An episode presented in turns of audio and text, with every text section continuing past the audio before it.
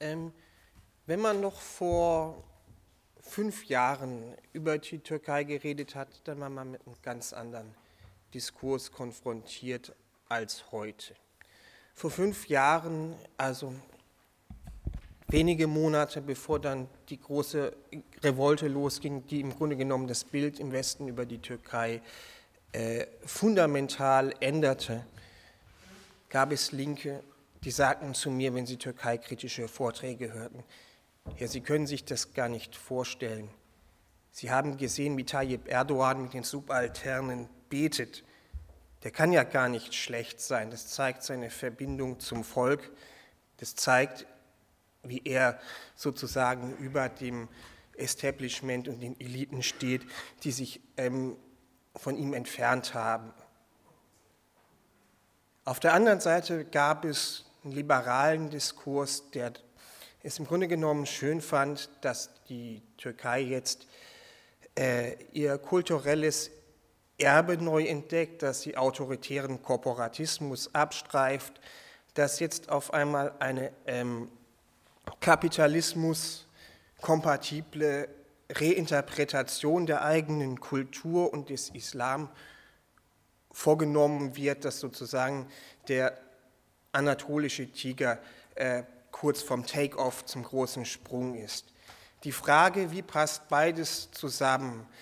Ähm, einmal das Abfeiern naja, einer Ideologie oder eines Gesellschaftsprojektes, das die maximal pro-westliche, pro-kapitalistische Interpretation äh, von Religion und Kultur bemüht und auf der anderen Seite ähm, Linke, die sich positiv auf dieses Projekt ähm, beziehen.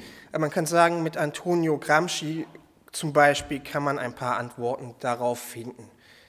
Ich kann darauf nicht allzu lang eingehen, aber ich glaube, das ist durchaus wichtig, wenn es um die Globalgeografie äh, des Imperialismus geht.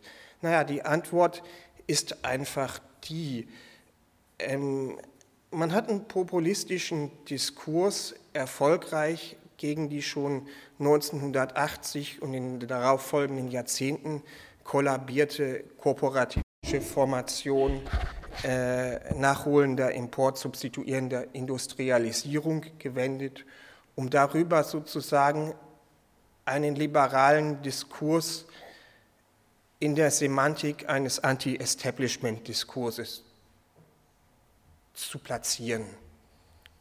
Was Anti-Establishment war, das war nicht nur gegen autoritäre Eliten in den Staatsapparaten, sondern das war gegen jeden Versuch, auch überhaupt äh, nur Staatsapparate zum Beispiel für eine redistributive Politik einzusetzen.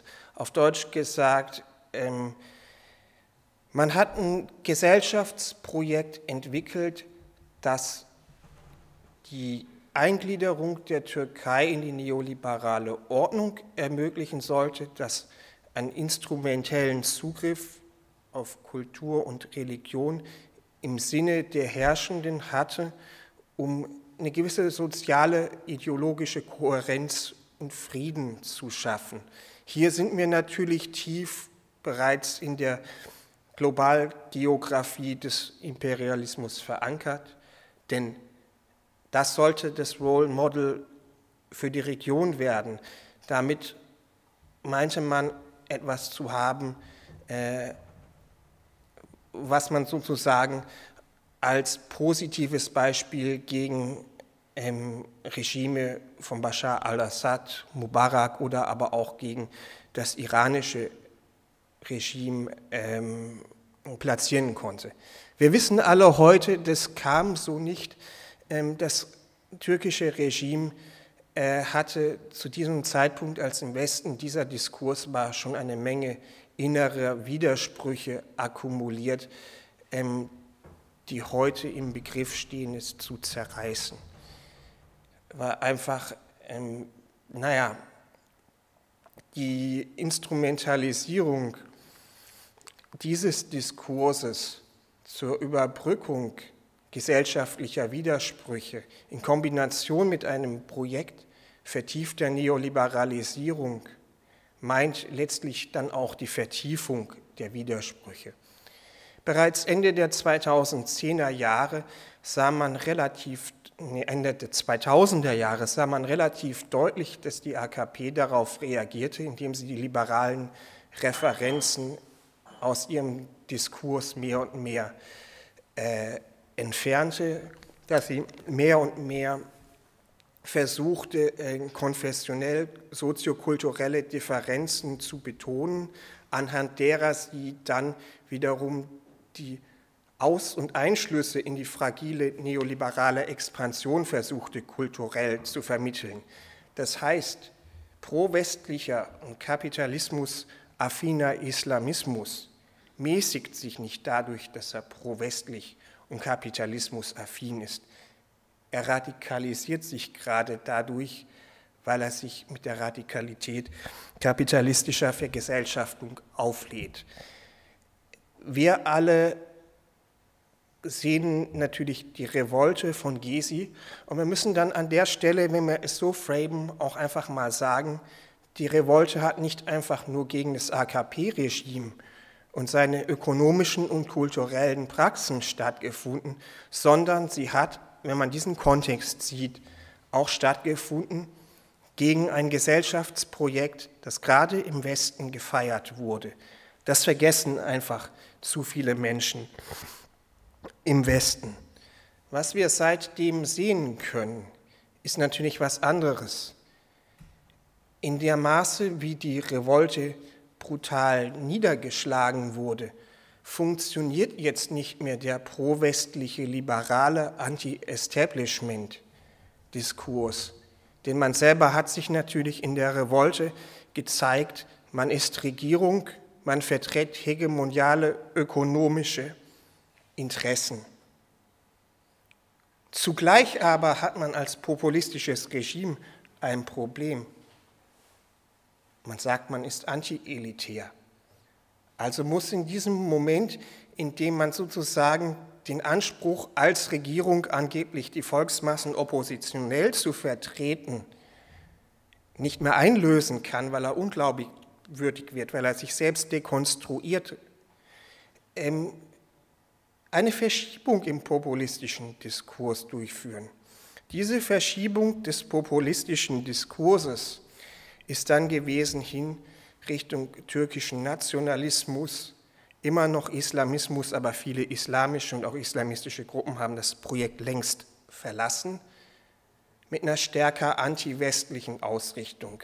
Wir alle kennen die permanenten Krisen zwischen der Türkei, wir alle kennen die mitunter sehr seltsam klingenden Äußerungen des türkischen Präsidenten, der meinetwegen in der JPG neue Kreuzritter sieht, die vom Westen her kommen. Das ist sozusagen dieser populistische Diskurs, der versucht, mal wieder na, subalterne Kräfte als Herrschende zu präsentieren, um sie maximal zu delegitimieren, der aber auf die antiwestliche Ebene nun ausweicht. Das Ganze hat aber ein Problem.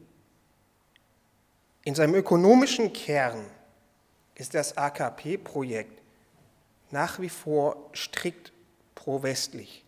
Die Integration in den Westen wächst. Wir sehen das an Zahlen, was Investitionen, was Handel angeht.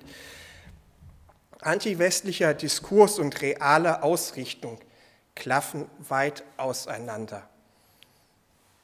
Wenn dann jetzt jemand sagt, ja, aber die Türkei orientiert sich auch Richtung Shanghai 15 und so, dann stellen wir fest, nein, die Ausrichtung der Türkei und die Artikulation der Türkei überhaupt mit der Weltökonomie wird über die Verträge ähm, mit der EU geregelt, die im Grunde genommen das gesamte ökonomische Regime und nicht nur die Handelsbeziehungen festschreibt. Die Folge davon sind natürlich massive Spannungen im Machtblock, weil sozusagen die türkische Bourgeoisie, die selber im Grunde genommen Teil der transatlantischen herrschenden Klassen mit ist, hat massive Probleme. Teile des Machtblocks haben versucht, 2016 äh, zu putschen. Die Erklärung der Putschisten war relativ dünn. Eine Ansammlung leerer Signifikanten, außer das Einzige, wo es etwas konkreter war, war die Sorge, im Westen stärker isoliert zu sein. Dennoch hat der Putsch nicht die Unterstützung der türkischen Eliten, auch nicht die Unterstützung der türkischen äh, Großunternehmen gefunden. Das aber liegt hauptsächlich daran, dass die Putschisten noch nicht auf ein ausgearbeitetes Gegenprojekt zurückgreifen konnte, das sozusagen ja als neuer Prinz bereitstand, so wie die AKP bereitstand, eine Alternative zu den Trümmern des Korporatismus kemalistischer Prägung anzubieten.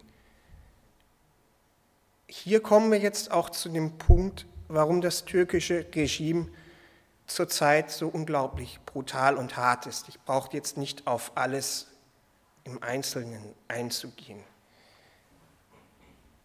Diese Brutalität und Härte ist Ausdruck der Tatsache, dass massive Brüche im Machtblock vorliegen, dass andererseits die Beziehungen zwischen Führenden und Herrschenden nicht mehr organisch organisiert werden können und die Inhaber der Regierungsgewalt reagieren darauf, dass sie ökonomisch die Westintegration nicht in Frage stellen, zugleich aber weiter ihren populistisch antiwestlichen Diskurs fahren und im Zuge eines rasanten Faschisierungsprozesses alle potenziellen politisch handlungsfähigen Kondensationskeime von Opposition präemptiv zerschlagen.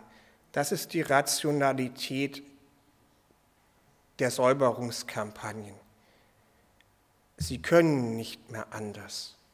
Und auch während sie nicht mehr anders können, geht ihnen zugleich ihr ideologischer Content verloren. Wir erkennen es daran, dass sie sozusagen immer mehr und immer neue disparate Elemente äh, in ihren Diskurs aufnehmen. Vom radikalen Islamismus bis radikalen Säkularismus finden wir derzeit in voller Disparatheit alles gleichzeitig, um eine immer breitere und fragilere äh, Fraktion der nationalistischen Elemente zu bilden. Ich komme nun zum Schluss. Wie können wir die aktuelle Invasion Afrins neben der Tatsache, dass es geopolitische Interessen in Syrien gibt und dass äh, Kampf gegen die kurdische Bewegung Staatsräson ist, in diesen Kontext einbinden? Nun, der Punkt ist natürlich der, ein dezisionistisches Regime ist immer fragil. Es läuft sich irgendwann tot, wenn fast alles äh, gesäubert ist. Es muss die elementare Bedrohung von Nation und Staat permanent neu reproduzieren. Und die Bedrohung der Partei und der Regierung selber ist noch nicht gleichzusetzen mit einer elementaren Bedrohung von Nation und Staat. Das wissen Partei und Regierung.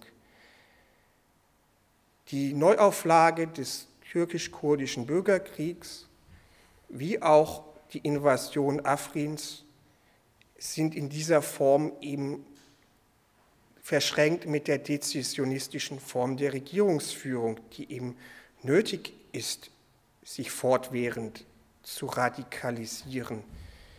Wie ein Fahrrad, dessen Pedale ich treten muss, ansonsten kippt es um. Dementsprechend fragil ist aber auch das Regime und in der dunkelsten Stunde der Nacht ist die Morgendämmerung am nächsten.